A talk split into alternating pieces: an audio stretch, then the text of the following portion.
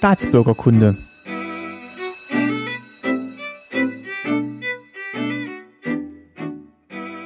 Folge 65, schönen guten Tag. Mein Name ist Martin Fischer und ich freue mich, dass ihr wieder zuhört bei Staatsbürgerkunde. Eine neue Folge, eine neue Folge und eine Folge aus Leipzig in dem Fall. Ich bin zu Gast bei Nils Schmidt. Hallo Nils. Hallo Martin. Und wir haben uns kennengelernt über eine, also eine ehemalige Kollegin von mir und eine, ja, auch Arbeitskollegin, Freundin von dir. Und erzähl doch mal kurz, was machst du in Leipzig und ähm, Warum? Ja, ähm, hallo, also mein Name ist Nils Schmidt, ähm, ich bin Jahrgang 82 und komme aus Leipzig ursprünglich und bin glücklich und froh, auch hier heute wieder äh, sein zu dürfen und ja, ähm, bin selbstständig im Bereich Marketing, Marketing-Projektmanagement in der IT-Branche deutschlandweit. Also ich fahre viel durch die Gegend und ähm, arbeite dort, sage ich mal, im kreativen Bereich in verschiedenen Projekten. Ähm, Gleichzeitig bin ich natürlich sozusagen mit meiner Heimatstadt verwachsen und kenne mich, glaube ich, hier ganz gut im Bereich Sport und sportliche Geschichte auch aus, äh, da ich auch selber in verschiedenen ähm, Sportarten aktiv war und darüber wollen wir heute, glaube ich, sprechen. Genau, das Thema ist Sport. Äh, ich selber war jetzt nicht so der große Sportler, also weder zu DDR-Zeiten noch danach und deswegen ist das Thema jetzt in den ganzen 64 Folgen davor nur so am Rande immer mitge geschwungen, aber heute haben wir uns gesagt, machen wir mal wirklich eine Sendung rund um das Thema Sport und ähm, natürlich auch ähm, aus deiner persönlichen Sicht, weil du gesagt hast, du hast ja schon damals viel Sport gemacht, immer noch, bist immer noch aktiv. Und damals hat alles angefangen. Damals hat alles angefangen, genau. Und da, da würde ich sagen, da steigen wir, da steigen wir jetzt auch mal ein. Ähm, du bist in Leipzig geboren. Was sind denn so deine ersten Berührungen mit sportlicher Betätigung in Leipzig? Ja, also das ist halt natürlich meine Kindheit und die Kindheit spielt sich natürlich ab im äh, Kindergarten äh, und dann eben in der Schule, in der äh, Grundschule beziehungsweise jetzt Polytechnische Oberschule. Äh, und da war es eben so, dass Sport ähm, ganz, ganz früh begann. Deshalb kann ich da auch überhaupt heute mit dir sprechen, weil Sport im Grunde äh, seit meinem fünften, sechsten Lebensjahr zu meinem Alltag gehört. Ähm, und eine Zeit davon eben auch der Leistungssport. Aber begonnen hat eben alles damals ähm, quasi in der, in der ersten Klasse in der Schule als ähm, sportliche Betätigung sehr, sehr schnell ähm, gefördert wurde durch die Lehrer, sehr, sehr schnell auch ähm, durch die äh, Pionierabende und Pioniernachmittage, die, an denen ich noch teilgenommen habe als Jungpionier quasi äh, zum Alltag gehörte, ähm, im Grunde alle meine Freunde Sport gemacht haben und wir uns in verschiedenen Sportarten äh, Fußball, Turnen, auch solche DDR-Spezifika wie, wie Brennball oder ähnliches quasi äh, erprobt haben. Und was halt sehr, sehr früh begann und so ging es dann auch von mir über in den, ja, Hobby oder dann auch Leistungssport war eben das Thema Scouting oder die Talentsichtung. Also in unserer ähm, Grundschule in Leipzig-Lösnich kam dann sozusagen schon in der ersten Klasse die die Talentsichter, ähm, die die ähm, die verschiedene Leipziger Sportvereine, bei mir was damals Lokomotive Leipzig als Fußballverein, ähm, durch die Stadt und durch die Schulen geschickt haben, um relativ früh ähm, Nachwuchs für ihre Vereine quasi zu sichten und zu organisieren, äh, um quasi diesen Transfer vom Kind, vom kindlichen spielerischen Sportansatz äh, in die Vereine halt zu fördern und zu gewährleisten. Wurde euch das angekündigt, dass die kommen oder wie habt ihr davon mitbekommen? Also es wurde angekündigt durch die Lehrer und das war äh, im Grunde für die ganzen Familien, für die Kinder ein Highlight. Alle waren aufgeregt, weil es ja im Grunde so äh, zum ersten Mal im Leben so ein richtiger Leistungsvergleich war. Also man, man hat ja nie in einem Verein gespielt, man spielte halt zum Spaß gegen Häuserwände, gegen Plattenbauten. Ähm, und dort wusste man, aha, da kommen wichtige Trainer, wichtige Scouts, äh, die haben ganz viel Erfahrung und Sport war in der DDR ja auch ein Mittel zum Erfolg. Äh, die Familien wussten, mit Sport kann man in der DDR richtig was Großes werden, ähm, was der kleine Arbeiter nie schaffen kann oder auch die, die Intelligenzschicht, das Bürgertum, was nicht im Grunde geschätzt oder ähm, ja, in irgendeiner Form sich entwickeln konnte, konnte im Sport, konnte der einzelne Mensch auch ein Stück weit Freiheit und Erfolg in diesem System verbinden. Du hattest ja auch gesagt, ähm, in den Pioniergruppen wurde dann auch immer Sport gemacht. Also die Pioniergebote haben ja auch beinhaltet viel körperliche Ertüchtigung. Genau. genau ja. Und von daher war es ja auch in dieser sozialistischen Erziehung wirklich ein wichtiger Teilaspekt. Ja. Und natürlich, was du gerade gesagt hast, auch diese Aufstiegschancen oder diese Verbesserung des, des Lebensstandards vielleicht auch zu einem gewissen Teil, wenn man wirklich richtig erfolgreich war als Sportler. Ja. Deshalb, deshalb war auch die, das in, also die Involviertheit der Eltern und der Familien sehr hoch und deshalb sind wir alle dorthin äh, zu diesen Sportnachmittagen und haben versucht, das Beste zu geben. Ja. War das Involviertheit nur oder war da bei manchen vielleicht auch noch ein bisschen mehr Druck dahinter, wo die gesagt haben, oh, das ist jetzt deine große oder unsere große Chance, was was Besseres zu bekommen? Oder war dann doch in dem Alter, in dem Alter ist es natürlich für die Kinder eher spielerisch, als dass sie jetzt schon dran denken, dass sie dann ja. in 30 Jahren also, eine bessere Wohnung haben? Meine Eltern, meine Großeltern haben einfach gesagt, dem Nils macht das Spaß, wir sehen das, wir, wir schauen mal, was dort passiert. Ähm, da war kein Druck da, aber man hat das ähm, natürlich im Ver als die Eltern miteinander geredet haben oder als wir Kinder uns ausgetauscht haben, da ent es entsteht im Sport immer ein natürlicher Druck, weil im Sport geht's immer äh, äh um eine, nicht nur um eine Ertüchtigung, sondern auch um einen, einen Sieg oder einen Sieges, Sieg als Ziel. Und äh, der natürliche Konkurrenzkampf war dort natürlich da. Äh, ich habe das aber deutlich dann auch, in, nachdem ich dann zur Lokomotive Leipzig in die Jugend, äh, in die F-Jugend dann gegangen bin, über alle Jahre hinweg gemerkt, wenn es ähm, dann um Fußballspiele ging und die Eltern und die Trainer, die an der Seitenlinie standen, wie ernst auch und wie viel Konkurrenzkampf auch emotional dort zwischen den Menschen der verschiedenen Vereine geherrscht hat. Und das hat, weiß ich nicht, ob das mit DDR und nicht DDR zu tun hat. Das hat, glaube ich, mit dem Wesen des Sports als solches was zu tun. Aber ganz besonders in der DDR halt dieser Leistungsgedanke, der Kollektivgedanke, der dort eingeflossen ist und eben auch die, die Perspektive, man kann individuell was Gutes werden, aber auch ähm, für den Sozialismus was Großes erreichen. Die DDR hat über Sport sehr stark internationales Renommee ähm, gewonnen und sich da auch identifiziert darüber. War ja vielleicht auch ein Weg für die DDR, darüber das Renommee zu bekommen, was sie jetzt vielleicht auf diplomatischer Ebene erstmal nicht so gehabt hat. Also wo es dann darum ging, wird die DDR als Land anerkannt und ist die auf dem, auf dem internationalen Parkett ein gleichberechtigter Player und in, im Sport, da ist durch diese, alles sind von den gleichen Ausgangsbedingungen erstmal auf demselben Level.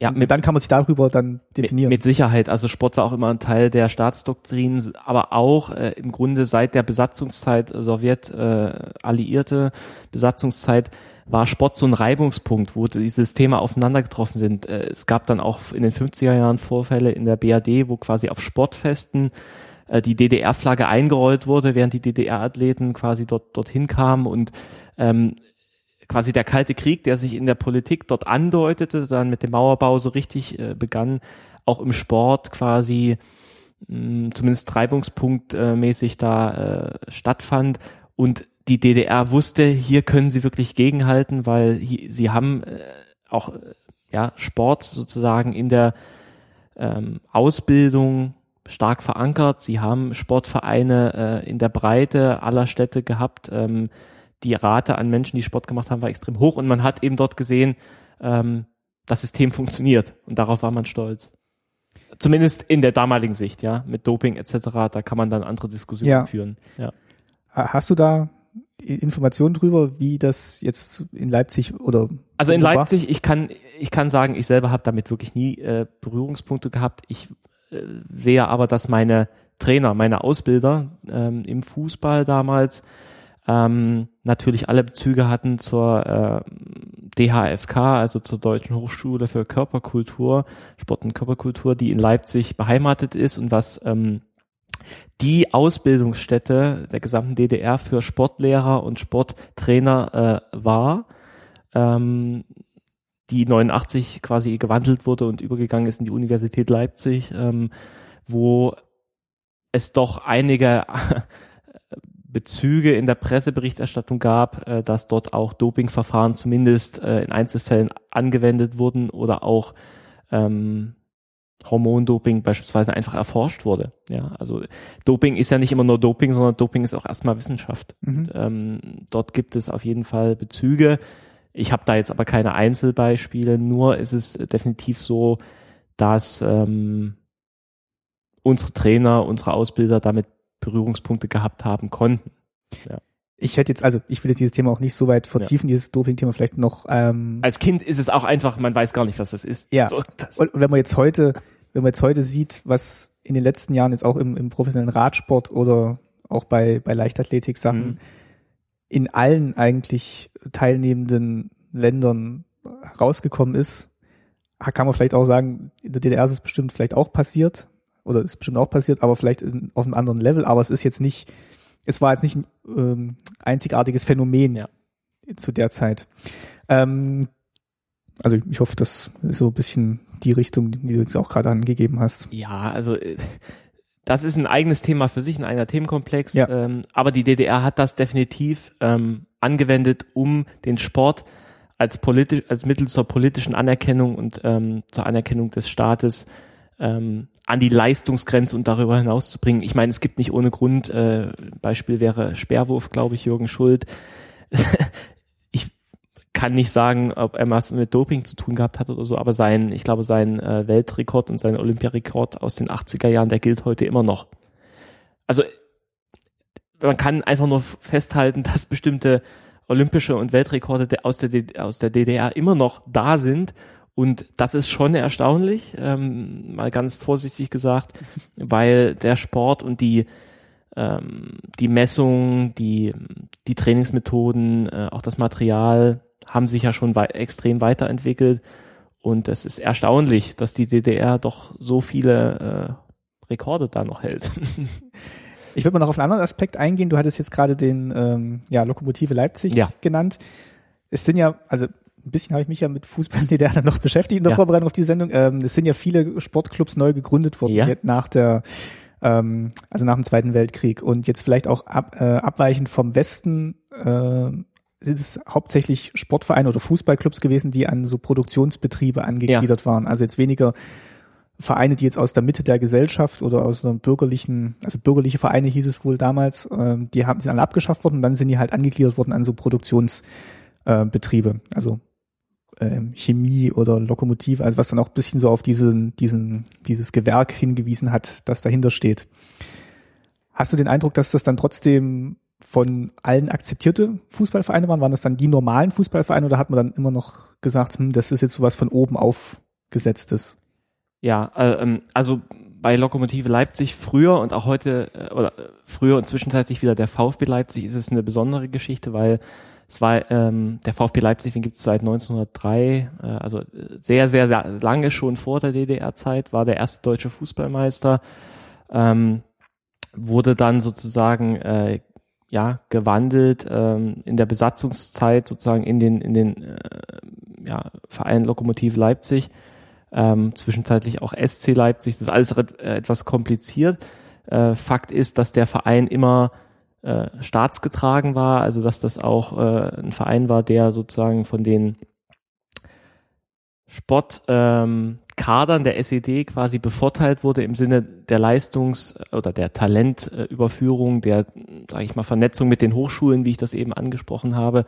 Und ein Verein, der äh, unglaublich erfolgreich war zu DDR-Zeiten, also der auch im Europapokal, der Pokalsieger 1987, ähm, quasi ins Finale äh, gekommen ist, ähm, so dass der Verein aufgrund seines Erfolges äh, zu DDR-Zeiten eine hohe Akzeptanz in der Bevölkerung hatte, ähm, gleichzeitig aber nicht dieses äh, Betriebssport-Klischee, was eine Chemie Leipzig zum Beispiel als klassischer Werksverein und Betriebssportgemeinschaft aus dem Leipziger Norden, aus den Chemiebetrieben, Kombinaten, die so waren, erfüllt hat, nicht so inne gehabt hat.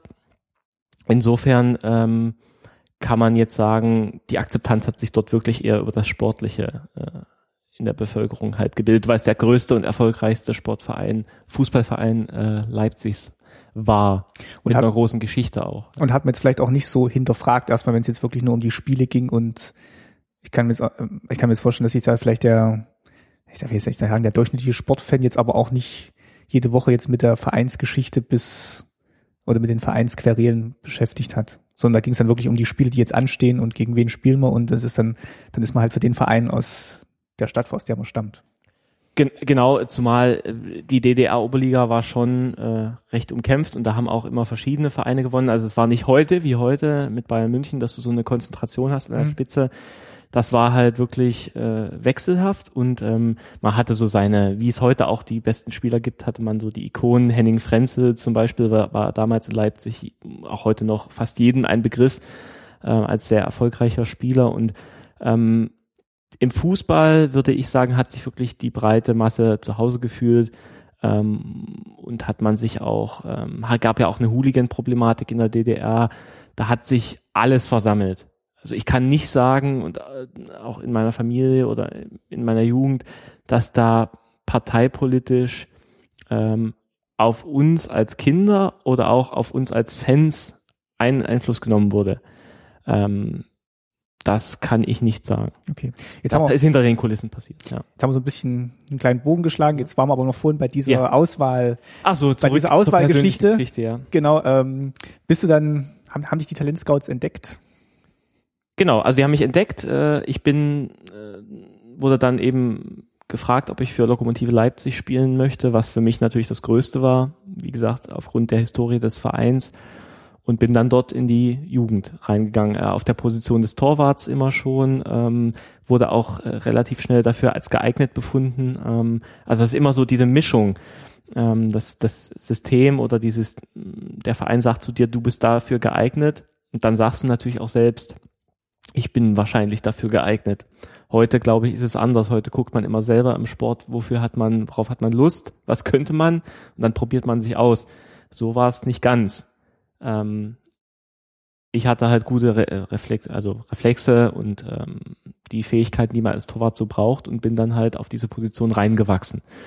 Ähm, so, und dann äh, haben wir ja in, der, in den frühen Kinderjugenden halt da gespielt, hatten äh, unsere alten Trainingshallen äh, entsprechend auch die Eltern, die sehr stark sich gekümmert haben. Also es war wirklich auch so, dass der Verein eng mit den Eltern zusammengearbeitet hat und dann kam aber auch schon relativ bald die Wende und dann ähm, ging es drunter und drüber. Ähm, in, in, welch, in welcher Klasse warst du da, wo du äh, entdeckt wurdest? Äh, erste Klasse. Und was hat es dann bedeutet für dich im Schulalltag? Musstest du dann öfter zum ja. Training? Bist du auf eine andere gut, Schule gekommen? Gut, gute Frage. Also das hat wirklich vieles verändert, weil im Grunde mein Alltag dadurch total durchgerhythmet oder einen Rhythmus bekam. In dem Sinne, die Schule ging immer in den frühen Nachmittag rein. Ähm, dann war ich essen bei meinen Großeltern ähm, und bin dann direkt von da zum, zum Training. Also wir hatten schon in der F-Jugend viermal, glaube ich, oder fünfmal die Woche Training. Also der Leistungsgedanke wurde dort sofort äh, angezogen. Äh, wir hatten auch, äh, sage ich mal, verwandte Sportarten zur, zur Körperbildung gemacht. Also sowas wie Schwimmen sind wir dann gegangen. Wir haben Gymnastik gemacht. Ähm, also der, das Fußballtraining war sehr straff durchorganisiert und hat dann auch schnell Einfluss genommen auf meinen mein Alltag, ja. Also ihr habt viermal die Woche Training gehabt, am Wochenende wahrscheinlich Spiele. Ja, ja. Und dazwischen halt noch Schule, Hausaufgaben. Ich meine Schule, genau. Und äh, da war es ja noch die Grundschule. Äh, dann nach der Wende kam ich ans Gymnasium und dann wurde das halt noch mal mehr. Dann äh, äh, hat man sozusagen hat sich das noch weiterentwickelt. Aber zu DDR-Zeiten ging das, es ging eben von 0 auf 100. Ja, das kann man wirklich so sagen. Und ähm, es wurde auch mit, wenn ich das so erinnere, wurden hohe Anforderungen an ein Kind gestellt. Ne? Also man wurde jetzt nicht mehr kindlich behandelt. Hatten wir euch dann auch schon, also diesen, dieser kurzen Zeit, wo noch DDR ja. herrschte, hatten wir euch dann schon so einen Ausblick gegeben, wie es jetzt weitergeht? Also ihr seid jetzt am Anfang dieser Sportkarriere und hatten wir euch dann schon gesagt, wenn ihr weiter mitmacht und gut mitmacht, dann seid ihr dann kommt ihr dahin, dahin und guckt mal, da drüben trainieren die Großen, da seid ihr dann in drei Jahren. Ja, also genauso hat man das gemacht. Man hat im Grunde auf in einer kindlichen Sprache, ohne jetzt eine System- oder politische Sprache zu verwenden, im Grunde gesagt, ähm, du bist auserwählt worden, du hast jetzt auch eine Verpflichtung dadurch, also äh, du bist äh, sozusagen hier was Besonderes, im, äh, natürlich im Kollektiv. Ähm, äh, ja, orientiere dich an den Pioniertugenden im Grunde und ähm, bleibe hier bei der Stange und arbeite an dir. Ja, ähm, und der Sport war ja nicht nur in den Betrieben so, dass gesagt wurde, wenn Werktätige quasi Werktätige können freigestellt werden für Sport. Also Sport hatte eine viel höhere Bedeutung als heute, äh, wo man sagte, ähm, der Sport ist im Grunde gleichwertig zur Arbeit, so war der Sport im Grunde aus Sicht des Vereins gleichwertig zur, zur Bildung, zur Schule ja, zu sehen. Es gab ja auch viele, die dann schon früh ins Internat gegangen sind äh, und auch zum Teil äh, zu Hause ausgezogen sind, um sich halt voll und ganz auf diese Entwicklung im Sportverein da zu konzentrieren. Auch in dem Alter schon. Ja, also das fing dann schon in der Grund, also Grundschulzeit an. Ja. Und war das dann dein Ziel, tatsächlich Fußballer zu werden? zu dem Zeitpunkt oder war das jetzt einfach nur ein Hobby, das sehr intensiv betrieben ja, wurde? Also in der Kinderzeit, am Anfang war es eher, dass ähm, das, das Spaß und Spielerische, was dann aber sehr schnell durch den Bezug äh, zu dem Verein, ich war ja auch Fan, sich änderte, dass ich durch Trainings mit René Müller, der war Nationaltorwart der DDR-Nationalmannschaft mal gewesen und mit dem habe ich trainiert als Kind, gab es immer so dieses Aufschauen, aha, da kann man, da kann man wirklich was werden bei diesem Verein. Und ähm, ich habe mich äh, dann wirklich daran auch orientiert und bin halt später dann bis in die Landesauswahl Sachsens gekommen und habe wirklich da äh, dem Sport viel Zeit gewidmet. Aber zu, zum Glück habe ich auch immer äh, meine anderen Interessen und meine schulische Karriere dann oder Karriere, meine Schule, also mhm. mein Abi gemacht. So. Ähm, das war dann schon zu. Das war dann nach der Wende. Ähm, äh, zu DDR-Zeiten, wie gesagt. Ging es dann gerade so los. Genau, und man, man hat eben gemerkt, wie auch ähm, wirklich diese Disziplin und dieses ähm, dieses Treiben des jungen Menschen in so eine Richtung halt einfach passiert ist. Ja. Aber das war jetzt auch nicht immer nur schlecht und nicht immer nur, sage ich mal, negativ zu bewerten aus meiner Sicht, weil dadurch hat der Tag auch eine Struktur. Du hast, eine, hast äh, sozusagen ähm, Erfolgserlebnisse, ähm, auch besondere äh, Höhepunkte in deiner Woche. Und ähm, wenn ich auch jetzt auf das Thema aktuell Flüchtlinge schaue oder Migration und Ausländer, unser Sportverein, ähm, dort gab es Leute aus Afrika, dort gab es Leute aus Vietnam, also Kinder von den Gastarbeitern und den Vertragsarbeitern. Ähm, ich hatte auch Umgang mit anderen ähm, Menschen, die ich so nie getroffen hätte. Und der Sportverein hat die äh, auch in der DDR und vor allem staatlich bewusst und gefördert zusammengeführt he heutzutage. Ist es quasi den Verein ja selbst überlassen, wie sie das tun und machen. Ähm, wir haben in Leipzig jetzt den, glaube ich, den FC International, das ist ein Verein für Migranten, äh, den Leute gegründet haben. Dort spielen aber die Migranten quasi unter sich. Ach, das sind nur. Äh, ja, der ist offen, der ist natürlich offen für Deutsche, so ist es nicht, aber. Äh, Ach so, okay. Äh, aber, aber.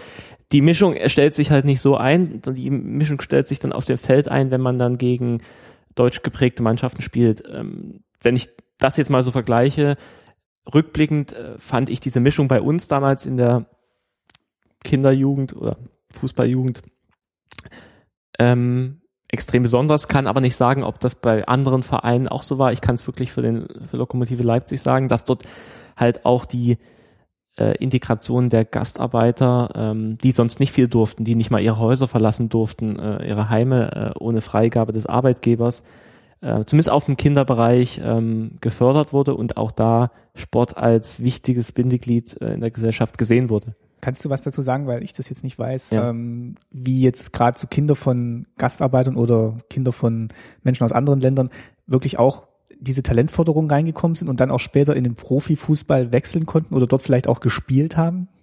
Da, da gab es einmal den ganz pragmatischen Weg, wenn es Mischehen gab. Also wenn äh, DDR-Bürger ähm, quasi äh,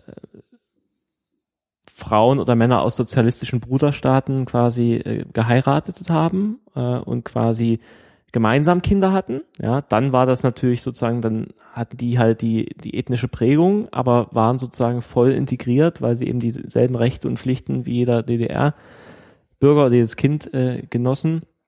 Äh, da ging das also einfach so, sozusagen.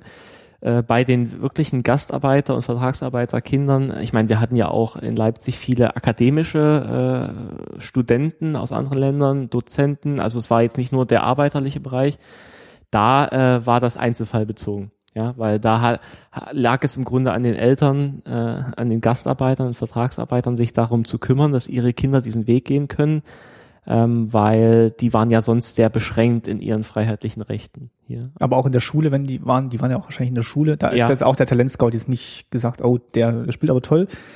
Der also der, der hat, der, der hat, das kann ich als Kind eben nicht bewerten, aus meiner Sicht keine Unterschiede gemacht. Man kann halt sagen, dass natürlich ähm, es was Besonderes war, ein Afrikaner oder ein Vietnamesen oder ich hatte auch einen Freund aus dem Jemen äh, in den Kindertagen. Jemen war ja auch teilweise sozialistisch und die Eltern lebten hier. Ähm, die wurden genauso mit in die Sportvereine reingelassen wie ich auch. Warst du denn dann in dem Fall was Besonderes auch bei deinen Klassenkameraden, als du dann aufgenommen wurdest? Hat sich das irgendwie bemerkbar gemacht oder hat sich das so nur dadurch manifestiert, dass du keine Zeit mehr hattest nachmittags zum Spielen, weil du zum Training musstest? Ähm,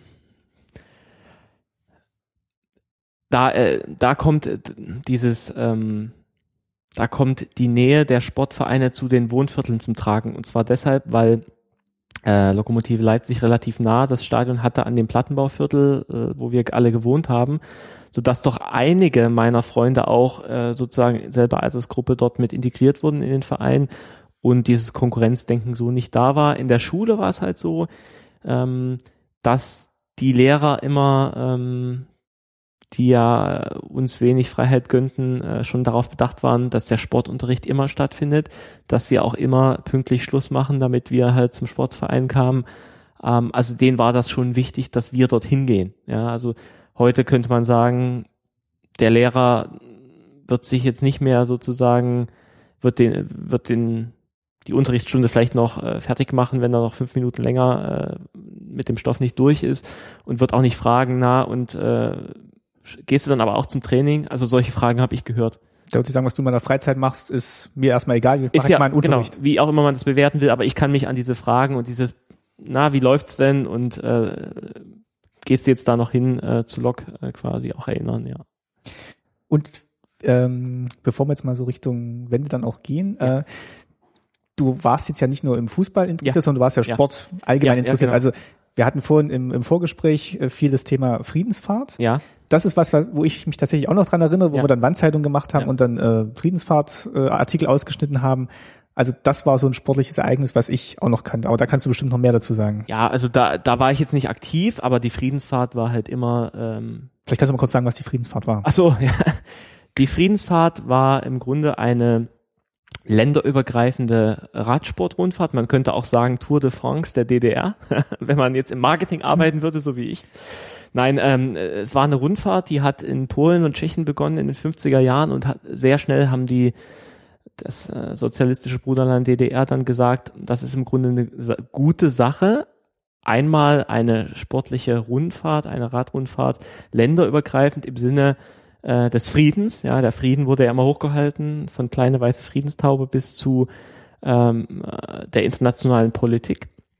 Äh, und gleichzeitig war es, äh, Radsport war extrem populär in der Bevölkerung, äh, eigentlich ähnlich wie heute, vielleicht sogar noch mehr, äh, weil Radsport, was war, das konnte im Grunde jedermann tun und machen. Ähm, und die Friedensfahrt war halt das perfekte Mittel aufgrund einer Bevölkerungsbegeisterung, die ich, glaube ich, nie wieder für eine Radrundfahrt erlebt habe, quasi politische Botschaften und die Stabilität des Systems auch ähm, äh, äh ja auszudrücken.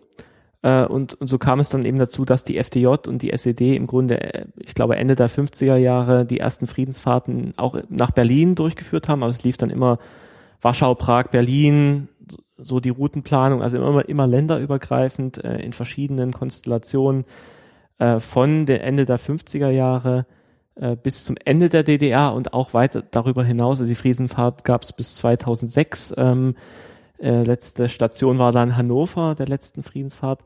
Und da kann man wirklich sagen, ähm, da waren alle Menschen auf den Straßen, da gab es äh, große Erfolge der DDR-Fahrer äh, äh, Uwe Ambler, äh, Olaf Ludwig. Olaf Ludwig hat die Friedensfahrt äh, gewonnen.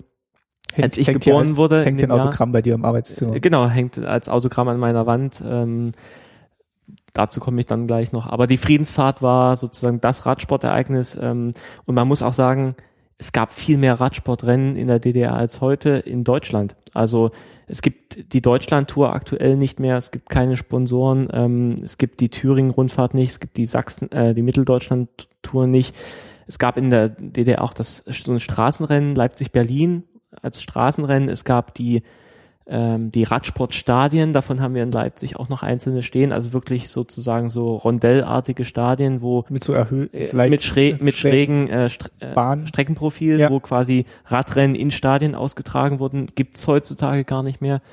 ähm, und der Radsport hatte, weil es auch ein in der Gruppe auszuübender Sport ist, wo sozusagen jeder seinen Beitrag leistet, äh, in der Gruppe voranzukommen, über Kraft, über manuelle Bewegung, der hatte einfach unglaublich gut äh, in, den, in den Sozialismus reingepasst und hat eben auch länderübergreifend, ja, Zusammenhalt und, und Erlebnis gestiftet. So und äh, jedes Jahr so eine Rundfahrt, äh, ja, äh, unglaublich, was da halt äh, für einen Treck auch an, an Vereinen, an, an die Nationale Front, die ganzen Initiativen der DDR da im Grunde mitgewirkt haben und was das aber auch unabhängig vom System für eine Begeisterung gebracht hat, wenn in irgendeine kleine Stadt äh, Krimitschau Radrennfahrer äh, aus allen Ländern, sozialistischen Ländern und auch Ländern zum Beispiel wie Libanon, gab es auch mal einen Fahrer äh, in den 60er Jahren quasi äh, durchgekommen sind. Ja. Da glaub, war was los. Also ich glaube auch von der Botschaft her war diese Friedensfahrt wirklich durch diese länderübergreifende Geschichte und dass dann eben ja mehrere Länder des, des Ostblocks in dem Fall zusammen halt diese, diesen Wettstreit gemacht haben, war das schon war das schon nicht so schlecht, also auch von Marketing-Gesichtspunkten her. Das hatte jetzt halt die Tour de France nicht, die war halt in Frankreich. Da sind zwar auch Leute mitgefahren aus anderen Ländern, aber die war halt immer schon sehr auf ein Land beschränkt.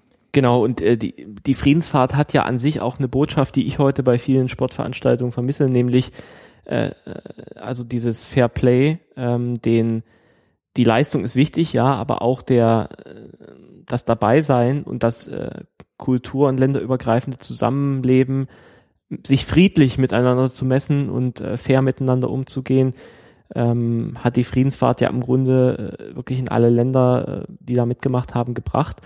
Und nicht ohne Grund äh, wurde, wurde versucht, nach der Wende sie halt am Leben zu erhalten. Äh, auch äh, große Sponsoren wie Skoda haben daran mitgewirkt. Äh, Skoda sieht man ja auch wieder im Grunde damals noch eine tschechische Firma, die mittlerweile ja aber auch zu Volkswagen gehört, ähm, haben das mitgetragen und es ist im Grunde wirklich einerseits schade, dass es die aktuell nicht mehr gibt, andererseits gebe ich da die, Frieden, die Hoffnung nicht auf, weil es gibt im Jugend- und Sportbereich, die gab es damals auch, die kleine Friedensfahrt, also für Kinder und Jugendliche. Ach, das sagt mir auch noch was. Ja, und die gibt es aber dank des Engagements ähm, eines Vereins, in dem ich auch Mitglied bin, Radfreizeit, Radsportgeschichte und Friedensfahrt e.V., ähm, gibt es die immer noch in Sachsen-Anhalt, denn dieser Verein betreibt auch ähm, heute äh, durch großes Engagement und ähm, Begeisterung seines Vorstands Horst Schäfer und des ganzen, der ganzen Vereinsmitglieder das Friedensfahrtmuseum äh, nahe bei Kalbe ähm, in Kleinmühlingen. Also da wird auch versucht,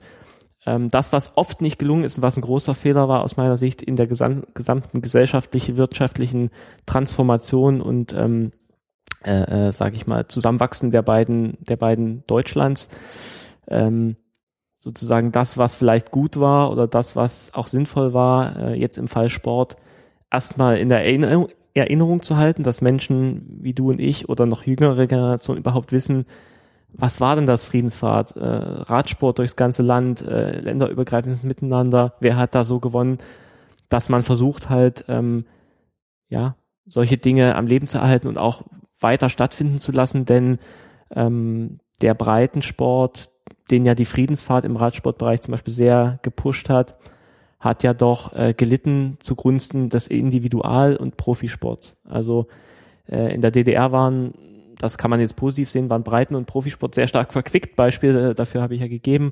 Heutzutage ähm, äh, äh haben die, die Vereine im Breitensport durchaus auch viele Probleme, äh, Mitglieder zu finden, Nachwuchs zu finden.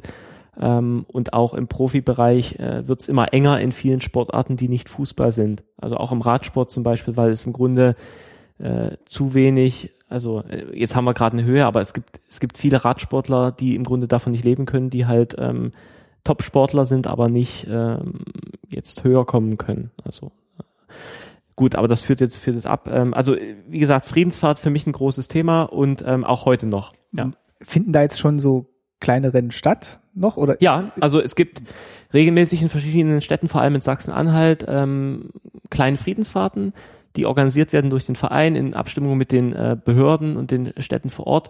Und ähm, äh, auch Bernburg zum Beispiel gab es mal so eine, Fried eine kleine Friedensfahrt, wo dann wirklich auch Straßenrennen zwischen Kindern gefahren werden und eben der Radsport mit neuem Leben gefüllt wird. Ja. Und habt ihr da auch Kontakt zu anderen Ländern, dann eben um diesen Gedanken weiterzuführen? Ja, äh, es ist so, äh, das ist ganz spannend. Also die die Tschechen, die tschechischen ähm, Radsportvereine haben seit 2000 und vier, glaube ich, den die Namensrechte und Markenrechte am äh, Begriff der Friedensfahrt. Äh, Ach, die gibt's auch noch, die Namensrechte.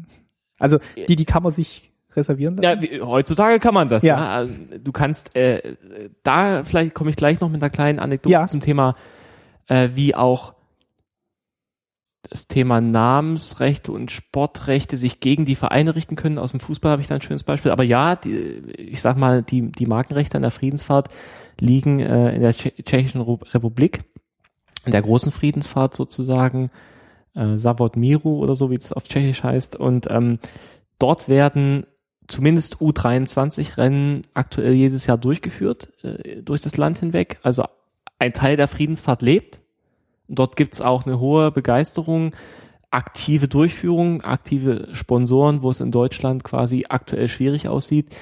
Ähm, aber ich finde auch, dass man da im Grunde auch die Friedensfahrt gerade in der jetzigen europäischen Entwicklung, die wir erleben, mit geschlossenen Grenzen oder mit sich schließenden Grenzen, mit politisch äh, Zerwürfnissen zwischen Ländern, auch mal wieder über Sportveranstaltungen nachdenken müssen, die länderübergreifend äh, Zusammenhalt zeigen.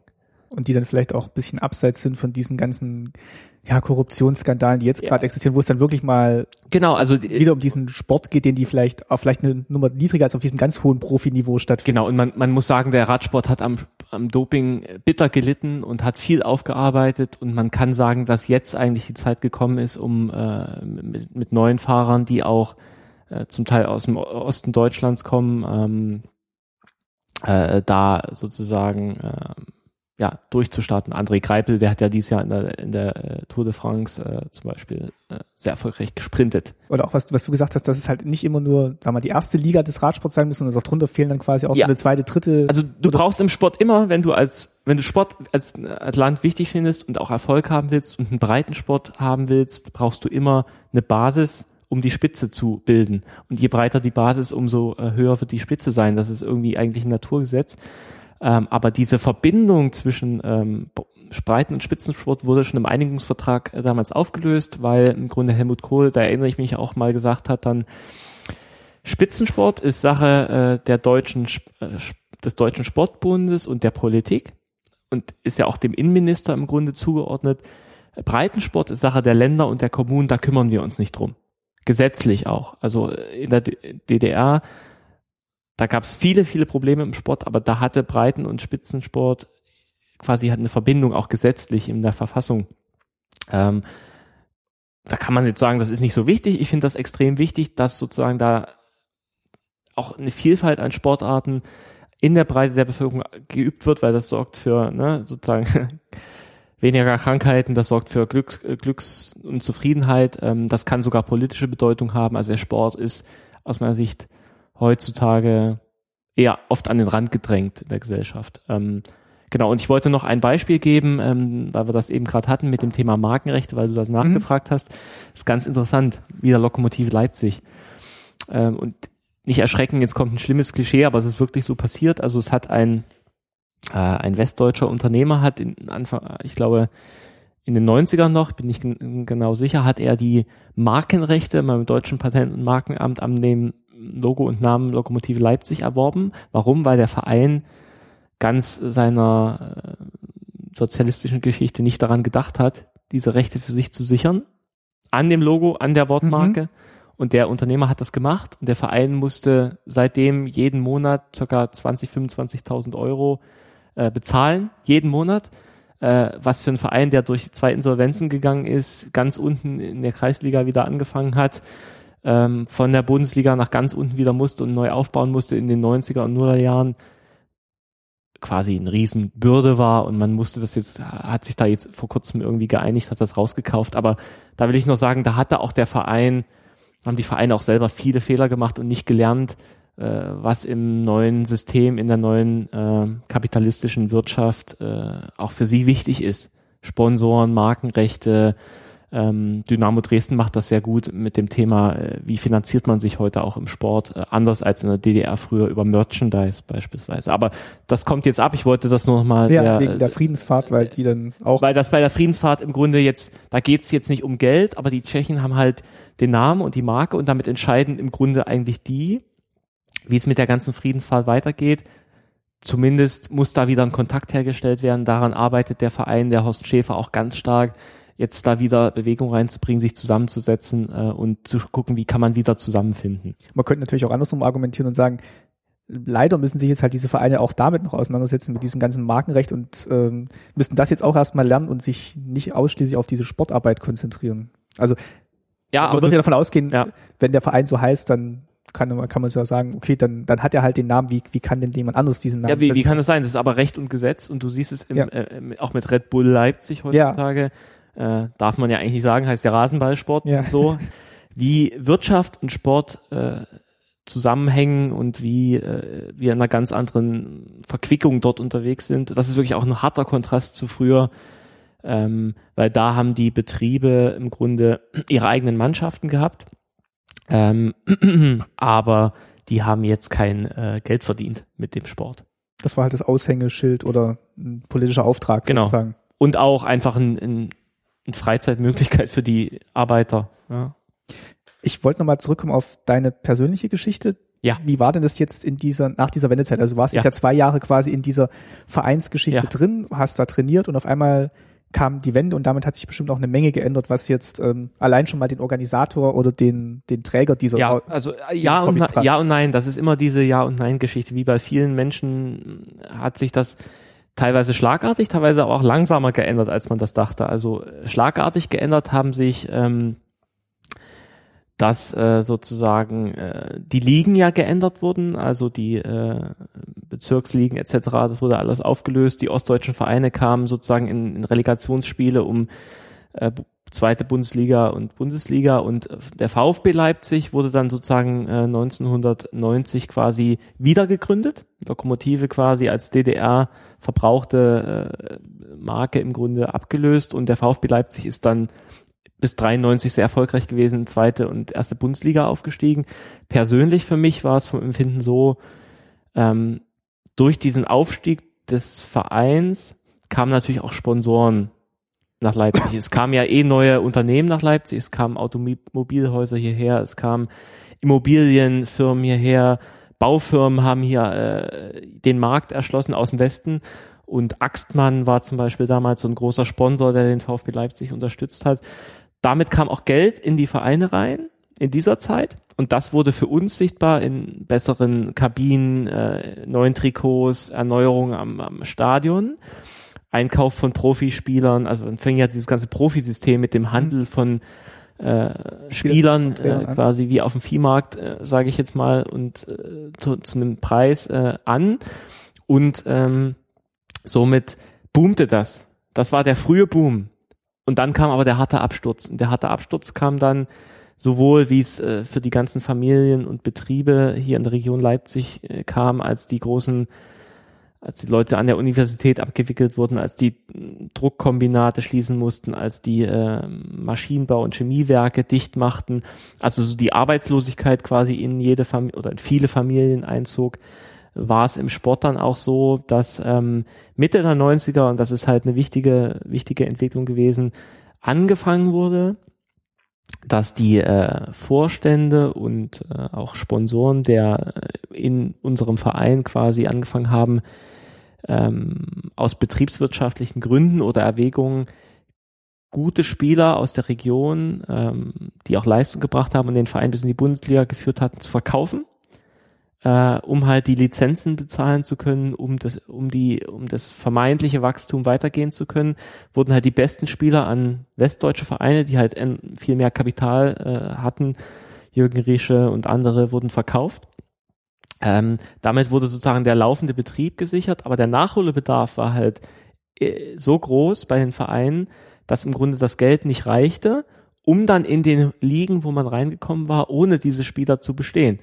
So, äh, dann kam es noch dann äh, zu äh, verschiedenen, ähm, ich sag mal, Ska Skandalen oder wirtschaftlichen Schieflagen im Verein, weil Geld im Grunde abgezweigt wurde von, von Sponsoren und weil äh, einfach auch Also das Geld, das von den Sponsoren gezahlt wurde, wurde ja, abgezweigt. so von anderen Personen, Ja. aber es gab auch einfach überhöhte, überhöhte Träume. Also man hat Verträge abgeschlossen mit Trainern wie Dragoslav Stepa Stepanovic, die man niemals hätte bezahlen können. Da wurden Millionengehälter gezahlt, die, die vermeintlich auf der Ist-Basis der Finanzen äh, in dem Verein zu bezahlen waren. Aber wenn man sich die Gesamtbilanz des Vereins und das Vermögen angeguckt hat, war immer das Risiko, wenn es einmal sportlich nicht läuft, stürzt man sofort ab und das ist im Grunde passiert. Also der VfB Leipzig ist dann Ende der 90er Jahre abgestiegen und ist direkt dann in die Insolvenz geschlittert, weil dieses Gebäude aus solider Finanzbasis, wie das andere Vereine Bayern, Borussia Dortmund, äh, Werder Bremen über Jahre aufgebaut hatten und auch Erfahrungen hatten im Sport, es geht halt mal hoch, mal runter,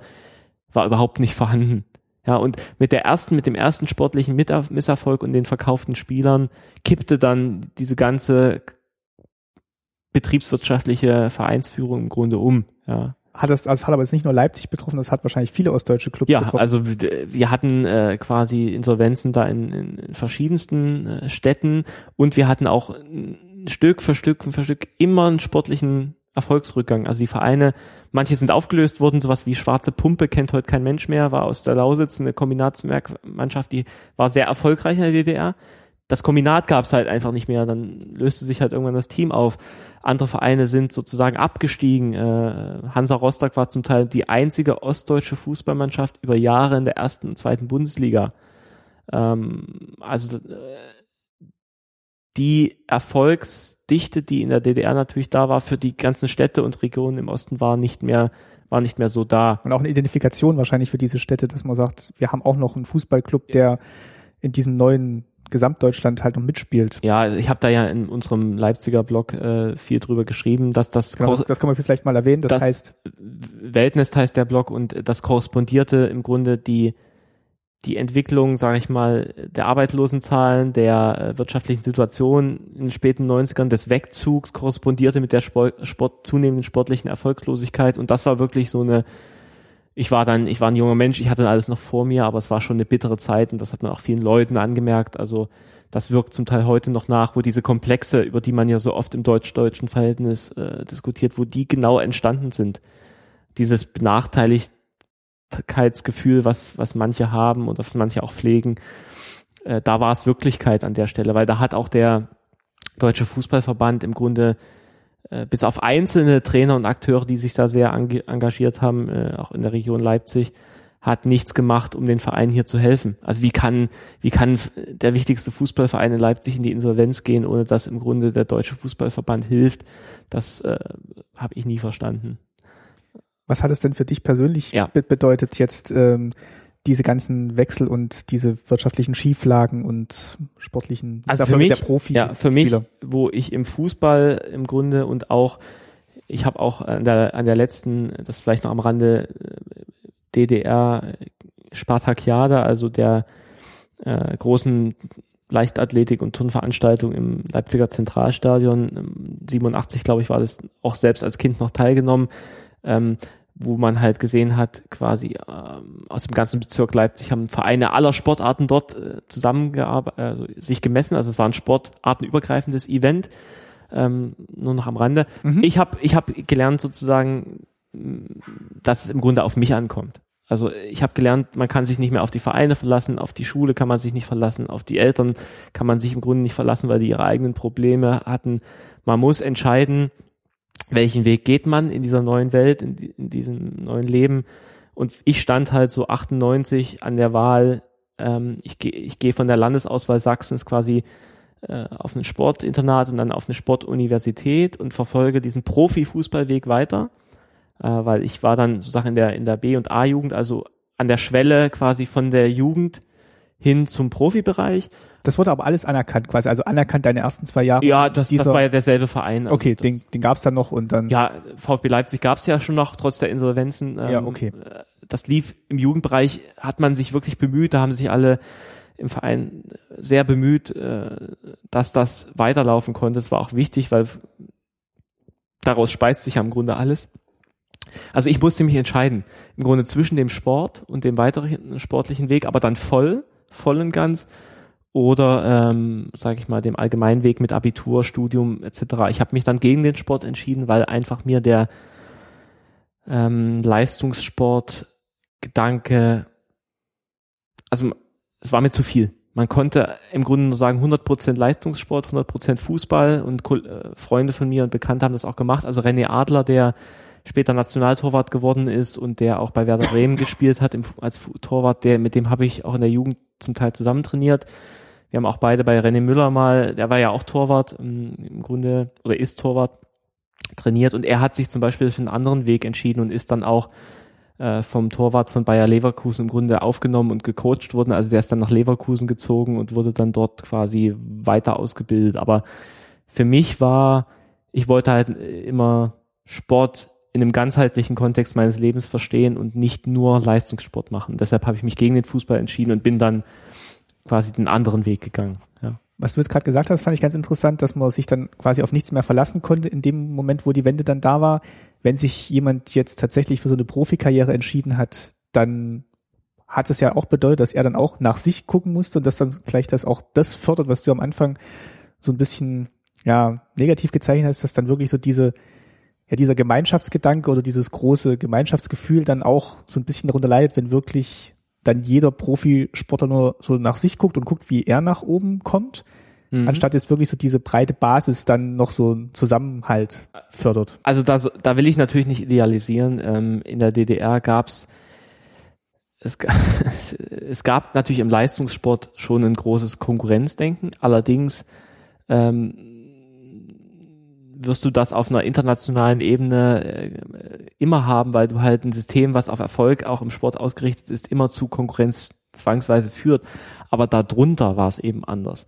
Darunter gab es halt viele, also es gab einen Breitensportkanon, also es gab im Grunde äh, Sportarten, die der Staat für wichtig und wertig empfunden hat. Heutzutage ist es ja gut, man hat die Freiheit, also man kann auch Skateboarden gehen oder Longboarden und kann äh, sich erproben und es gibt ja auch, äh, gab in der DDR solche Themen wie ähm, dass Sk Skateboarden nicht Skateboarden heißen durfte, sondern ich glaube Rollbrettfahren mhm. und ähm, das auch als westlicher US-Sport quasi immer bis zum Ende hin negativ besetzt war, obwohl es da auch eine Szene gab, zum Beispiel. Also ich will nur sagen, dass der, dass der Konkurrenzdruck im Leistungssport immer da war, im Breitensport finde ich aber heute geht es heute zu stark auch um Erfolg. Das erlebt man heute zum Beispiel, kann ich ganz konkret daran sagen, dass Fußballvereine in Leipzig Probleme haben, Nachwuchs zu finden. Alle außer RB Leipzig, dass die Eltern sich alle darum streiten, welches Kind kann zu RB Leipzig in die Jugend, ähm, weil dort halt wie früher nur anders quasi diese Karriereschiene äh, bevorstehen kann. Das ist Geld. Muss. Also aber äh, wir, wir erleben halt eine Konzentration ja. im Sport. Alles auf Fußball, alles auf die großen, erfolgreichen Vereine und im, im, im Breitensport, im Radsport, in den kleinen Vereinen, in der Provinz, auf dem Land. Da sterben nicht nur die, äh, die Feuerwehren und die, äh, die Schulen, sondern auch die Sportvereine und damit stirbt aber eine Gesellschaft. Das heißt, ich überspitze jetzt, ne, aber wir, wir sehen das in der Tendenz auch in der Verteilung der Gelder. Wir haben es im Radsport mal analysiert zwischen großen Sportarten. Die Sponsorengelder fließen nahezu zu 80, 90 Prozent in den Fußball, weil, weil er halt der mächtigste und breitenwirksamste Sport ist. Aber Fußball gibt's überall, gibt's in jedem kleinen äh, Dorf gibt's immer noch irgendeinen Fußballclub. Ja, es gibt, es gibt Leichtathletik, es gibt Schwimmen, ja. es gibt Radsport, es gibt äh, ganz viele Sportarten, die es wert sind, äh, sie auch weiterhin zu unterstützen. Was zum Beispiel, ähm, also ich habe ja vorher in in Ludwigsburg bei Stuttgart gewohnt ja. und davor im Schwarzwald, was im Schwarzwald halt wirklich noch ganz viel ist, ist Skisport. Also wirklich so Langlauf. Also da waren wirklich ganz viele aus meiner Klasse Jugend und da waren auch die Lehrer engagierte Skiläufer, sei es jetzt Alpin oder, oder Langlauf. Das ist dann wirklich aber auch so ein bisschen natürlich der Gegend geschuldet, dass man ja. das halt dort machen kann. Ähm, da hatte ich aber so den Eindruck, das ist tatsächlich dort auch noch sehr stark verankert, also weil da wirklich viele mhm. das machen und ja. auch zum, zum, zum Spaß am Wochenende einfach mal schnell auf die Loipe gehen. Absolut. Ich glaube, dass äh, das ist auch ähm, das, so es stabile Städte und Regionen gibt, gehört Sport dort immer in den Alltag dazu und ähm, äh, was halt auffällt, wieder Beispiel Radsport, was in Leipzig zum Beispiel zunimmt, auch im äh, Laufsport, Radsport und Laufsport zusammen, sind jedermann und Firmenveranstaltungen. Das heißt, es gibt im Radsport solche Jedermannrennen wie die Neuseen Classics oder äh, die LA Bike Tour. Das sind also von Vereinen oder Firmen gesponserte Rennen, wo jeder mitfahren kann und sich als Pri Privatsportler im Grunde pushen kann. Ähm, aber das ist eben nicht mehr organisiert. Sprich, das sind, das sind keine Vereine dahinter oder keine Ausbildung, sondern das sind Jedermannrennen. Ja, da gibt's oder äh, der Firmenlauf ist so ein klassisches mhm. Thema. Das gab es ja früher auch nicht. Ein Firmenlauf, das war im Rahmen der Spartakiade mit drin. Der Firmenlauf ist natürlich toll. Da gehen alle möglichen Firmen aus Leipzig hin und, und messen sich mit äh, Laufgruppen. Ähm, aber diese systematische Sport muss man auch schulen, Sport muss man trainieren. Äh, die Laufvereine wiederum, äh, die haben jetzt nicht gerade den riesen Zulauf. Und auch die Radsportvereine ähm, die sozusagen dann den interessierten Jedermann zu einem qualifizierten Jedermann oder auch Hobbysportler oder auch äh, Breitensportler dann ausbilden können. Ähm, denen fehlt es auch an, an Mitgliedern und an, Geld. Also es gibt so eine Lücke zwischen dem reinen Individualsport äh, und dem Profisport, ja, also der Breitensport. Der organisierte Breitensport im Rahmen von Vereinen, der hat wirklich, äh, das merke ich halt, dass der Probleme bekommt. So. Oder Leute sagen, ich möchte gern ein bisschen mehr machen, als immer nur für mich selber zu trainieren, aber ich möchte jetzt auch nicht mein ganzes Leben dem Sport opfern oder widmen, sondern ich möchte einfach äh, unter fachkundiger Anleitung äh, Ganz genau. ein gewisses und, Level erreichen. Und vor allem im Jugendbereich, wir wissen ja alle Kinder und Jugendliche, die kann es im Grunde nur gut sein, wenn sie Sport machen, wenn es ihnen gefällt, nicht um sie zu zwingen, aber wenn es ihnen gefällt. Äh, aus gesundheitlichen und auch Entwicklungsgründen ist das, das ist wissenschaftlich ja nachgewiesen, dass Sport sich auf koordinative und äh, alle möglichen äh, individuellen Fähigkeiten gut auswirkt. Und äh, wenn so jemand halt Sport immer nur noch als, äh, wenn ich mal Lust habe, dann mache ich das, ähm, begreift, ist es, glaube ich, okay. Aber es ist für die Breite der Gesellschaft ähm, zu wenig. Und zumindest schade, wenn es da nicht noch was drüber gibt. Genau, und äh, man kann das ja auch äh, in den USA sehen, wie dort quasi äh, eine Riesenlücke ist zwischen Profisport und dem, was die allgemeinen Amerikaner so tun. Das ist im Grunde relativ wenig. Ja die sich zwar alle teure Ausrüstung kaufen und tolles Equipment, aber dann ja, also wenn ja wenn, doch wenn ich in den USA äh, mal war und war dort war dort joggen, habe ich im Grunde nur Leute gesehen, die Walking gemacht haben. Ja, also, äh, das einfach mal so äh, auf einem auf einer Joggingbahn an dem See ist halt niemand in der Lage oder weniger, außer die wirklich wenigen Profi oder Extremsportler äh, Lage gewesen zu, zu laufen und in, äh, das ist eben, der Sport hat schon eine Breitenwirkung und Sport hat eine ähm, allgemeingesellschaftliche Aufgabe aus meiner Sicht. Und deshalb ist er auch erhaltenswert in der Breite der Vielfalt und der Vereine. Ja. Vielleicht nochmal zu dieser allgemeingesellschaftlichen ja. Aufgabe. Kannst du noch was sagen zum ähm, Thema Gleichberechtigung zwischen den Geschlechtern, sowohl ja. zu DDR-Zeiten ja. als auch jetzt? Also wenn es jetzt gerade um Talentsuche gab oder überhaupt die ähm, die Frauenmannschaften bei den Vereinen gab es die, wurden die in gleichem Maße gefördert? War das war das stärker ein Thema, weil die DDR sich ja schon auf die Fahnen geschrieben hatte, Mann und Frau sind gleichberechtigt, haben die gleichen Chancen?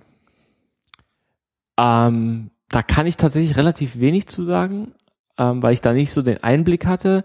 Ähm, aber, ich, aber wurden aus deiner Klasse zum Beispiel auch, auch Mädchen jetzt? Also der Frauen, der Frauenfußball war deutlich geringer ausgeprägt, als, als das heute äh, so ist. Da ist ja auch Leipzig mit Lokomotive Leipzig tatsächlich erfolgreicher heute als die Männer. Mhm. Also Leipzig hat da auch mal Bundesliga gespielt in den letzten Jahren. Ähm, das war im Grunde kein Thema, weil die Gleichberechtigung von Mann und Frau quasi in, äh, im Gesetz, in der Arbeit, aber auch im Sport im Grunde festgeschrieben war und ähm,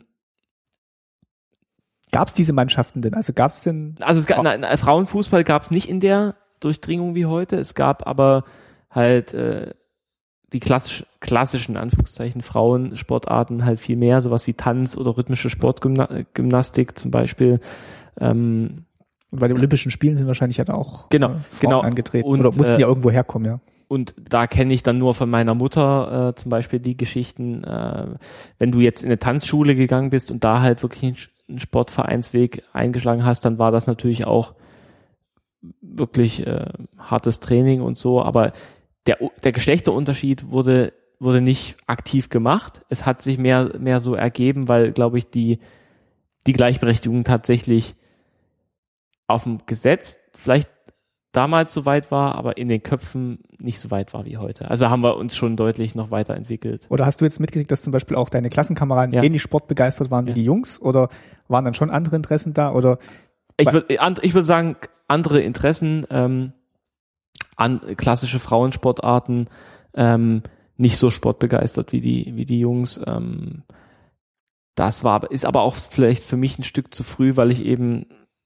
nicht in die Pubertät kam in der DDR, das war schon danach. Also ich, da kann ich gar nicht so viel dazu sagen, glaube ich. Weil ich hatte, also ich meine mich jetzt zu erinnern, dass, was ich jetzt noch so von, von meinen ersten Schuljahren weiß, dass da eben wirklich in dem, was man in den Pausen gespielt hat, jetzt da nicht sich so Grüppchen nach äh, Jungs und Mädchen gebildet haben, sondern dass man wirklich so zusammen gespielt hat, also auch ja. sportliche Spiele ja. gespielt hat. Ja. Also da war es jetzt nicht so, dass ja dass die Mädchen jetzt äh, Sport- gesagt haben, macht jetzt keinen Spaß oder so. Oder die Und Jungs Sportunterricht war bei uns auch gemischt. Genau, ja. Also die Trennung in äh, Jungs und äh, Mädels gab es tatsächlich erst in zu BRD-Zeiten dann. Äh, War aber, glaube ich, in meiner Grundschule dann hier, in, also dort im Westen dann auch noch so. Aber ähm, ich weiß nicht, Friedensfahrt, gab es da irgendwie auch so eine Frauenfriedensfahrt oder war da noch, oder war das halt wirklich dieses Event Friedensfahrt und da war dann halt, das war dann halt Männer-Event. äh, also da- das hat einfach, das hat körperliche Gründe, dass dort keine Frauen teilgenommen haben, weil im Radsport halt äh,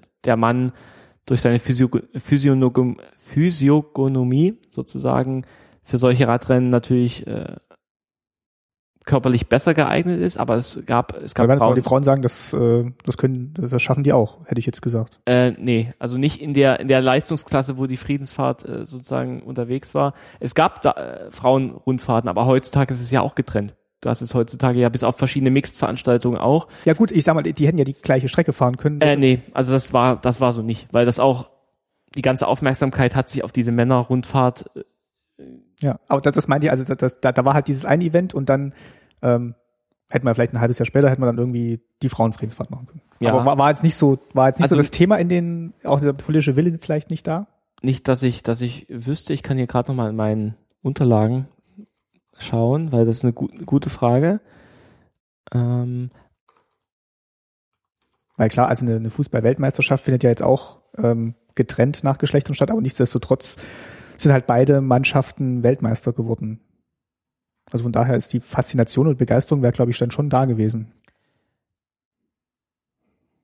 Das stimmt. Im Fußball ist es halt auch äh, bisschen was anderes, weil es ja auch da keine Mixed, also äh, Ja, also ich, ich getrennt spreche, voneinander, ne? genau, also ich spreche jetzt auch nicht so direkt von Mixveranstaltungen, sondern einfach so diese, diese gleiche Aufmerksamkeit für dasselbe, für dasselbe Event, sowohl für Frauen als auch für Männer. Also ich habe wirklich keine Informationen zur Friedensfahrt von Frauen. Da kann ich aber auch gern, das würde ich nochmal recherchieren. Es interessiert mich selber, ist ein guter Punkt, ja. Gucken wir mal. Äh, genau. Ja, klar, also dass, dass die jetzt nicht im gleichen Rennen antreten. Ich weiß dazu einfach Das hätte ich jetzt auch- hätte ich jetzt auch nicht vermutet. Äh, kann ich aber rausfinden, ja. Okay. Mm, Ja, Was ich, genau, was, was mir noch einfiel, ist, ähm, weil du gesagt hast, diese Begeisterung für den Sport schon in der Kindheit, es gab ja immer noch diese Fernsehsendung, mach mit, mach's, Ja, mach's besser. natürlich, also das, das war halt äh, mit, Adi. mit Adi, genau, ähm, haben wir auch in der Fernsehfolge schon mal erwähnt. Das, das fiel mir noch so ein, dass diese, diese Präsenz von Sport eigentlich dann auch äh, in den, in den Medien äh, schon mit gefördert wurde und hier, wie viel Spaß das Ja. doch macht, zusammen mit anderen zu turnen in dem Fall. Ja, es gab auch äh, Radsportzeitschriften und es gab in den Tageszeitungen einen großen Sportteil und auch heute ist ja das, also wir haben in Leipzig, glaube ich, äh, ich glaube 200.000 aktive Sportler. Also es gibt auch Zahlen äh, zu den zu den Vereinen. Ich glaube 40.000 Menschen sind in Sportvereinen in Leipzig aktiv derzeit. Also es gibt ein hohes Interesse äh, an Sport nach wie vor. Da, damals auch durch die Medien äh, geprägt. Heutzutage ähm, versuchen es die Lokalmedien noch, aber da sehe ich natürlich als, als Blogger und als Medienmacher auch irgendwo Probleme, weil wir halt eine Konzentration haben, dass wir noch eine Tageszeitung im Grunde neben der Bild, nämlich die LVZ in Leipzig haben.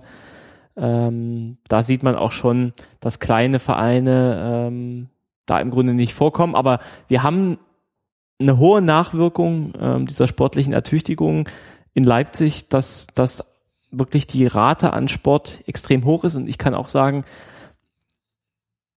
man hat auch Dinge, die, die bestehen über die Systemgrenzen hinweg, zum Beispiel das Thema Schwimmhallen. Wir haben in Leipzig unglaublich viele öffentliche Schwimmhallen, was, was, was unglaublich gut ist, ähm, weil die werden natürlich heutzutage von den Schulen, von Senioren, von Privatleuten genutzt. In anderen Städten, wenn ich da bin, bin ich immer überrascht, wie wenig Schwimmhallen äh, es da äh, gibt in ähnlich großen Städten, vielleicht wie Stuttgart oder auch München. Mhm.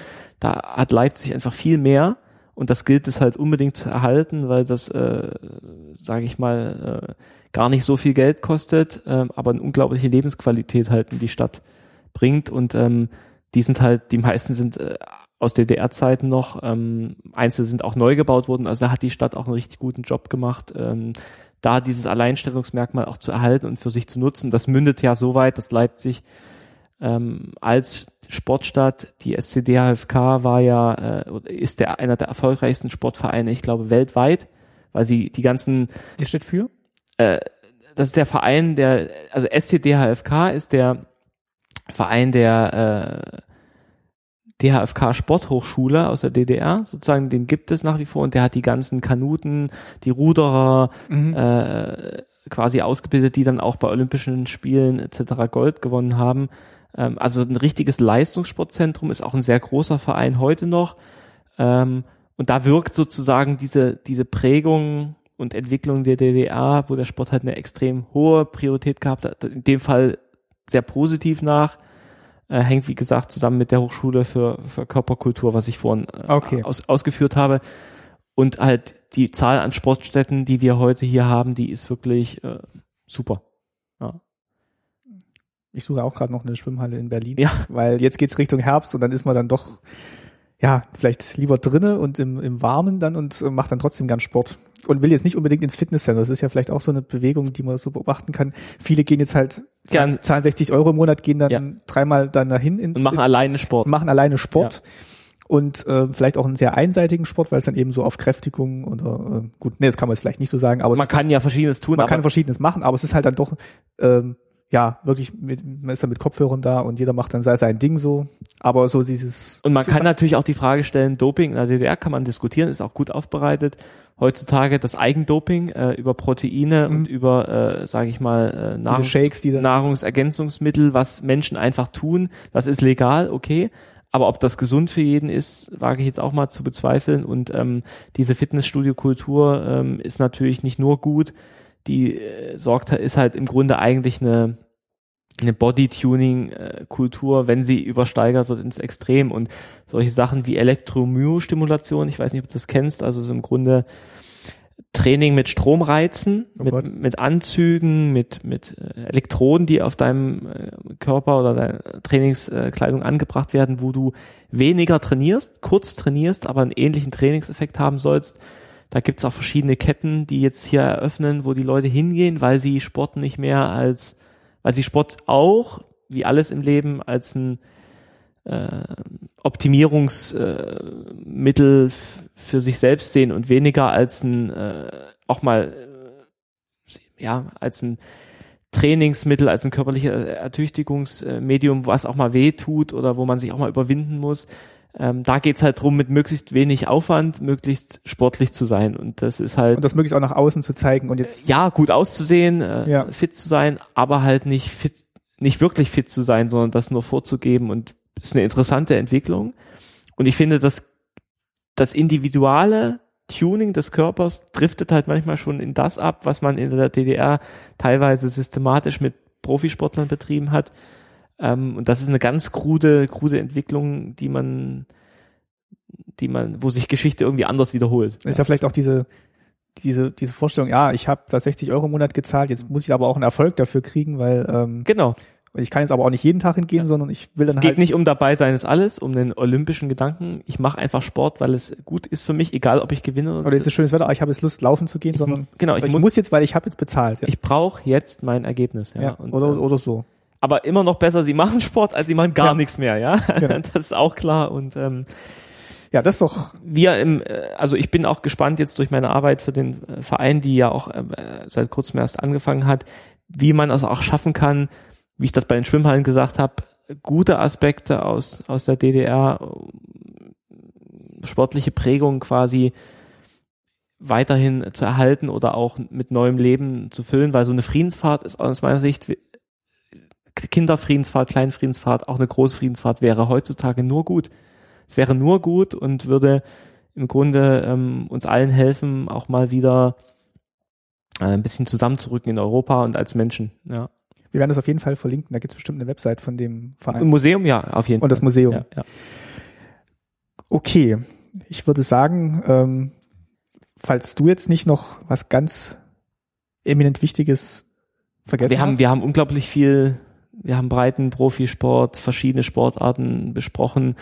Ähm, wie gesagt, ähm, ist ja auch nicht ausgeschlossen, dass man da nicht nochmal eine Folge, Folge Ich glaube, macht. es war für mich als, als jüngeren Menschen oder Kind in der DDR sicherlich ein guter Auftakt. Spannend wäre sicherlich nochmal, wenn man mit einem Funktionär äh, oder einem Sportverantwortlichen aus der Zeit sprechen auf, konnte. Das wäre auf jeden Fall schön. Also wenn ihr da jemanden kennt. Also im Radsport bis zu TV Schur kann ich dir da alles im Grunde äh, bieten, könnte man überlegen. Ähm, Dass wir noch mal eine Radsendung machen direkt, das wäre oder äh, auch ähm, der, ich glaube, der Klaus Reichenbach, den kenne ich jetzt nicht, aber der ist Vorsitzender des Nordostdeutschen Fußballverbandes und der war das seit Wendezeiten, glaube ich. Der ist seit in den letzten Jahren und der war auch zu DDR-Zeiten schon im Fußballsport aktiv.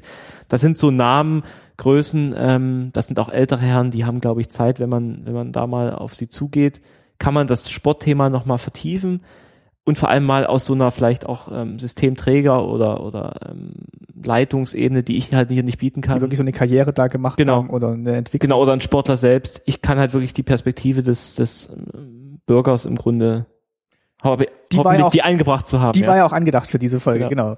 Ähm, wir verlinken auf jeden Fall noch deinen Artikel in dem Weltnest-Blog zum VfB. ja, super, danke. Ähm, wir verlinken auch, ähm, hatte ich jetzt vor kurzem nochmal gehört, äh, die Stiftung Aufarbeitung zur SED-Diktatur, die hat auch eine Podiumsdiskussion gemacht zum Thema Fußball in der DDR. Die geht zwei Stunden, auch als Podcast. Okay, in Berlin oder? In Berlin, genau. Ähm, die werden wir noch verlinken und ja, äh, interessant, weil über die Hooligan-Thematik haben wir zum Beispiel gar nicht gesprochen. Ja, stimmt.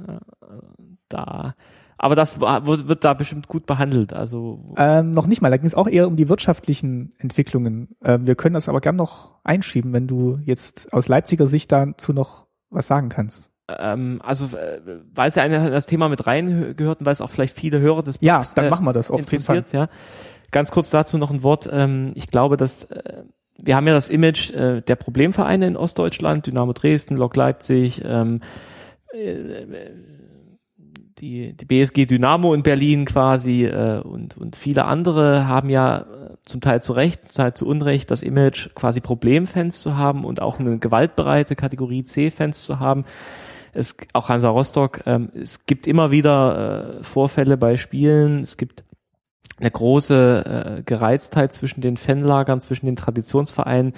Es gab äh, in den 90er Jahren, kurz nach der Wende, gab es auch ähm, richtige Krawallserien in Zügen. Es gab äh, in Leipzig auch äh, Hooligan-Demonstrationen von Fußballfans, wo, glaube ich, auch mal jemand erschossen wurde von der Polizei, weil Das hat man noch so im Kopf von, Ja. aus den 90ern gerade, dass da wirklich im ostdeutschen Fußball Und das ist sicherlich eine ganze Sendung für sich. Was ich, was ich halt dazu sagen kann, ist, dass ich da wirklich nur jeden aufrufen kann, der ähm, deinen Blog und den Podcast im Grunde hört, ähm, sich da wirklich genau mit den Details zu befassen, weil ähm, es gibt, ähm, gab es in der DDR, äh, sage ich mal, auch schon gewaltbereite Fans im Fußball, in Betriebssportvereinen, in ähm, den ja, Profivereinen, so man das da sagen kann. Nur da war halt die Staatsdoktrin und die Polizei und die Staatsmacht im Grunde immer sehr, sehr, sehr dahinterher. Solche Gewalttäter quasi, die wurden sofort ins Gefängnis gesetzt. Da hatte man einfach eine andere, ähm, anderen Umgang mit Recht und Gesetz. Ähm, Bewertung ist wie gesagt jetzt nicht meine Sache. Es ist einfach nur mal eine Analyse, dass dort sozusagen härter durchgegriffen. sehr viel härter durchgegriffen wurde und äh, trotzdem hat sich dort diese Hooligan-Szene äh, gebildet, äh, sozusagen als, als Szene gegen die Staatsmacht. Also es war im Grunde eine Szene von Leuten in den Vereinen, die gesagt haben, die Stasi, die SED, die reden hier nicht mit, wir als Fans haben hier das Sagen und wenn wir uns kloppen wollen, dann machen wir das. So, platt gesagt. Ähm, jetzt ist es so, dass dann äh, auch die Rivalitäten in der DDR-Oberliga sehr eng waren, weil ich habe ja schon gesagt, viele erfolgreiche Vereine, die Städte alle nah beieinander, man hatte eine hohe Auswärtsspielkultur, die Leute sind sehr viel mitgefahren und ähm, wie gesagt, das hat sich also wirklich auch in der DDR schon gezeigt, dass es da ein Problemfanpotenzial gibt, Leute, die Fußball eben nicht als friedlichen Sport, sondern als Projektionsfläche für ihre Probleme und ihre Frustrationen sehen und das ist Fußball, das ist auch die Besonderheit von Fußball aus meiner Sicht, dass er eben als Breitensport Nummer eins alle Menschen anspricht und auch Probleme kompensiert. Ähm, und, und wir auch so eine extreme Fanszene halt haben. Was, kleiner Ausflug am Rande, was ich in den USA wirklich spannend finde, dass das beim Football zum Beispiel gar nicht so ist, dass die Leute miteinander grillen vor dem Spiel, das habe ich auch gerade selber erlebt, dass also Sport dort nicht so sehr auf diesen unbedingten Siegeswillen hin ausgelebt wird, obwohl die natürlich gewinnen wollen. Und einfach einen schönen Nachmittag zusammen Genau. haben. Und das hat sich im Fußball in der DDR und auch in der BRD dann immer anders dargestellt. Das ist ja auch heute so. Ähm, das Fußballspiel ist dort Lebensinhalt der Männer. Und auch Frauen, aber vor allem der Männer, die dort im Stadion sind. Und das darf man nicht unterschätzen, was das halt emotional mit einem macht. Ähm, und somit ist, ist meine Sache dazu einfach, es gibt bei jedem ostdeutschen Traditionsverein im Grunde einen harten Kern, wo auch Ultras, die ich aber abtrenne von Hooligans, ähm, sehr engagierte Fans, wo es manchmal schief läuft und Hooligans-Fans, die quasi wirklich auf Krawall und äh, Aggressionsabfuhr aus sind, gibt, ähm, die dann auch ähm, die Spiele teilweise halt benutzen und die Zeit danach und auch Auswärtsspiele, ja, gab es ja auch in Hannover äh, Vorfälle bei Dynamo Dresden Spielen, einfach um dort Krawall zu schlagen. Und ähm, das ist aber ein harter Kern. Die spannendere Frage ist, was ist, ist mit den Fans außenrum? Und da ist viel passiert.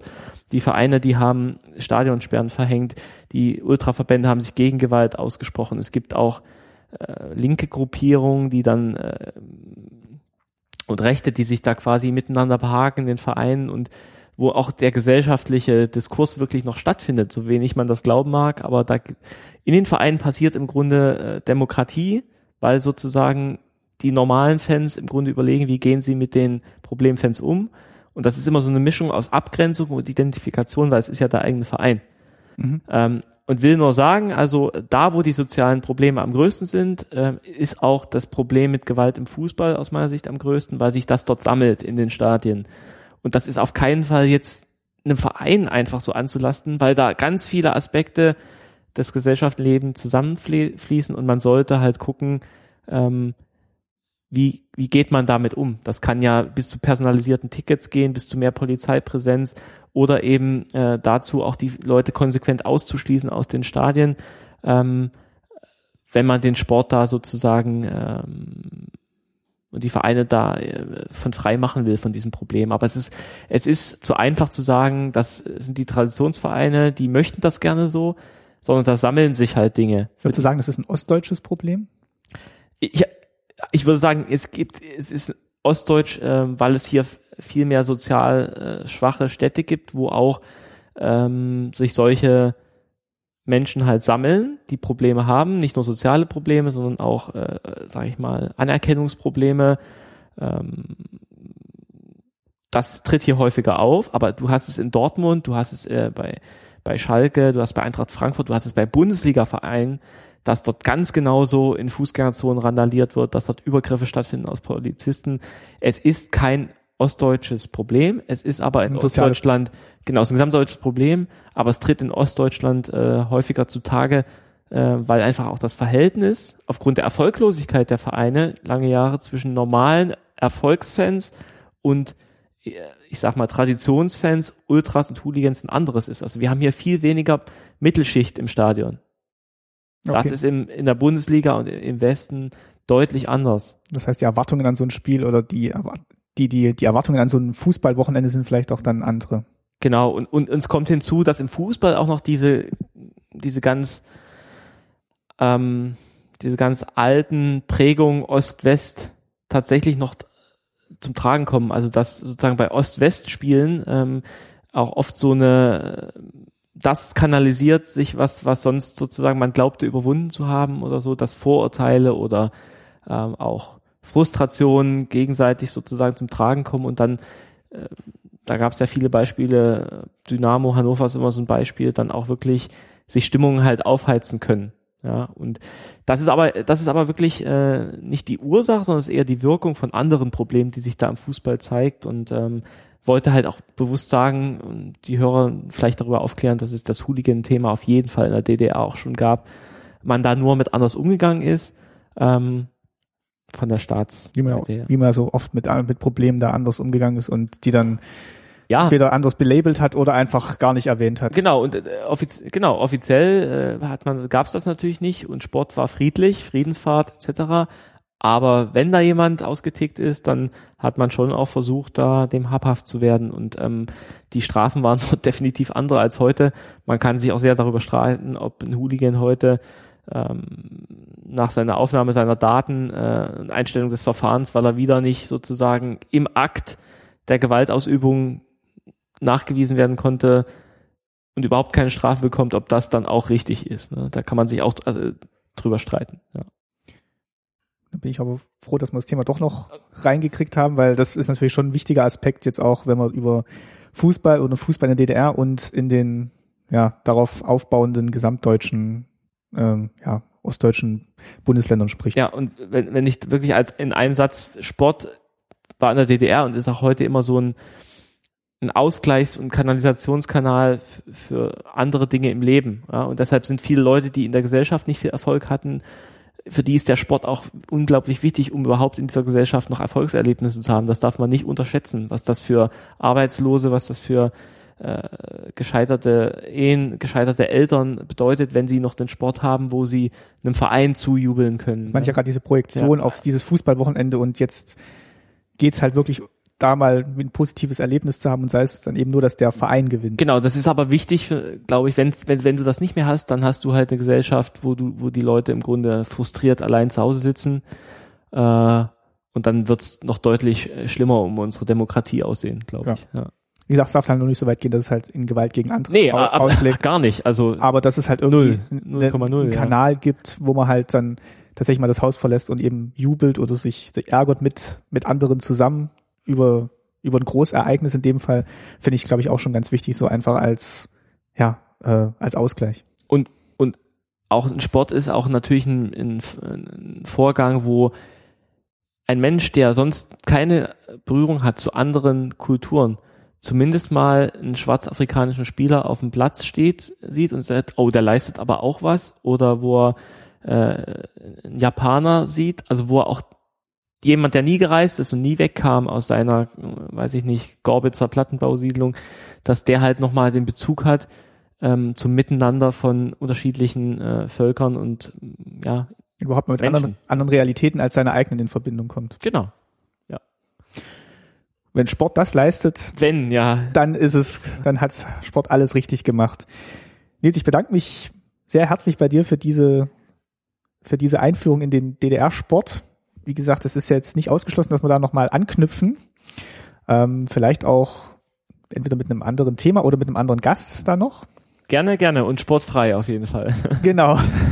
Und ähm, ja, wenn ihr noch Ergänzungen zu dieser Folge habt, dann schreibt uns, schreibt in die Kommentare und ähm, ja, schreibt uns. Wir würden uns freuen über eure, euer Feedback. Frauenfahrradfahren, ganz wichtig. Genau, das also wirklich, äh, wer jetzt da, dazu noch was sagen kann, äh, wie das äh, mit äh, der Gleichberechtigung oder der Gleichbehandlung der Geschlechter in DDR, im DDR-Sport war, gerne auch melden. Und ja, ansonsten würde ich sagen, hören wir uns in drei Wochen wieder mit einer neuen Folge. Und jetzt bedanke ich mich tatsächlich nochmal bei Nils und danke dir. Danke, schön und war schön, hat Spaß gemacht. Wünsche euch allen eine schöne Zeit, einen schönen Herbst. Tschüss. Tschüss.